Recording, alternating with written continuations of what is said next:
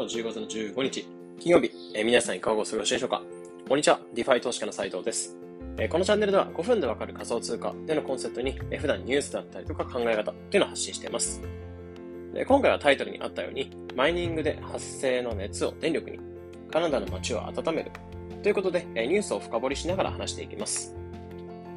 で、早速本題なんですけど、ニュースとしては、カナダのマイニング企業とエネルギー会社っていうのが協力して、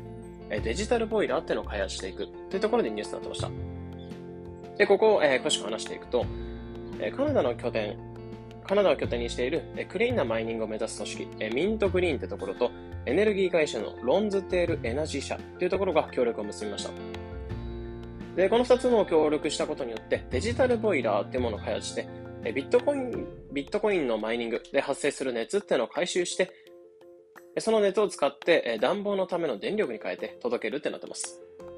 なので、熱を、えー、廃棄された熱って本来廃棄されてしまう熱。その熱で、えー、環境負荷っていうのを聞いた、えー、懸念されてるんですけど、その発生する熱っていうものを再利用していくっていうものの事例になってます。で、これにより1メガワットあたり、えー、2万メートルトンの温室効果ガスっていうのを、えー、かなり大きな、えー、量の温室効果ガスを減らせるっていうところに期待されてます。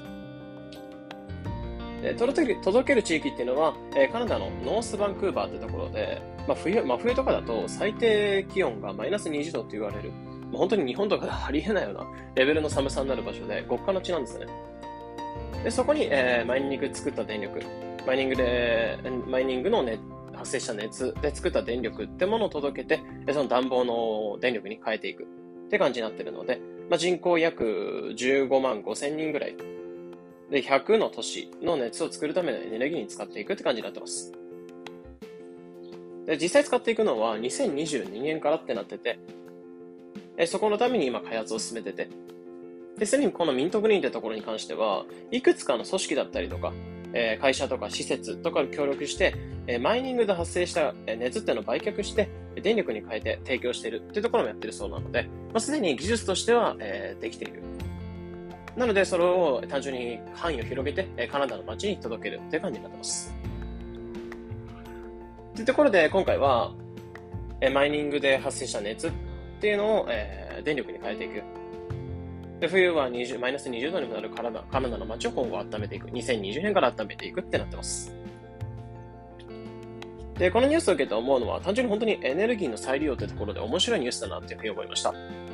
まあ、結構マイニングだったりとか仮想通貨の運用って環境負荷とか環境に悪いみたいなところが懸念される部分であるんですけど、まあ、こういったその発生してしまう廃棄の熱だったりっていうのを再利用して、え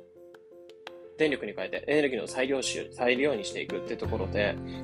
まあ、そういった形で環境にいいものなんだってところをアピールできるので不不安っていうのはどんどんその克服されていくんじゃないかなってところを思いました。また、その、これは今回は暖房って感じだったんですけど、この熱を電力に変えて、その電力を、えー、まあ今回寒い国だったんですけど、暑い国とかで冷房の電力として使うことだったりとか、日本とかでももちろんそうですし、海外とかもそうですし、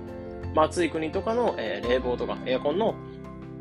電力に変えていくってことなんかも、まあ、技術的にできるんじゃないかなってところ思いました。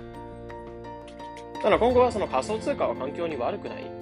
っていうところの研究結果っていうのいくつも出てるんですよね、すでに。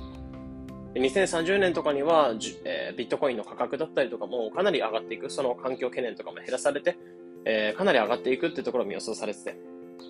そういったいくつかの研究結果も出てるように、こういったプラスのニュースっていうのはどういった、そう、どんどんそういった仮想通貨の市場とか、テクノロジーを発展につなげていくっていうところはあると思うので、かなりこういったニュースには今後も期待したいなっていうふうに思いました。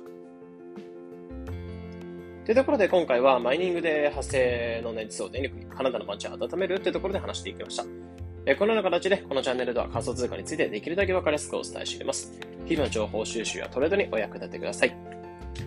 それでは良い一日を。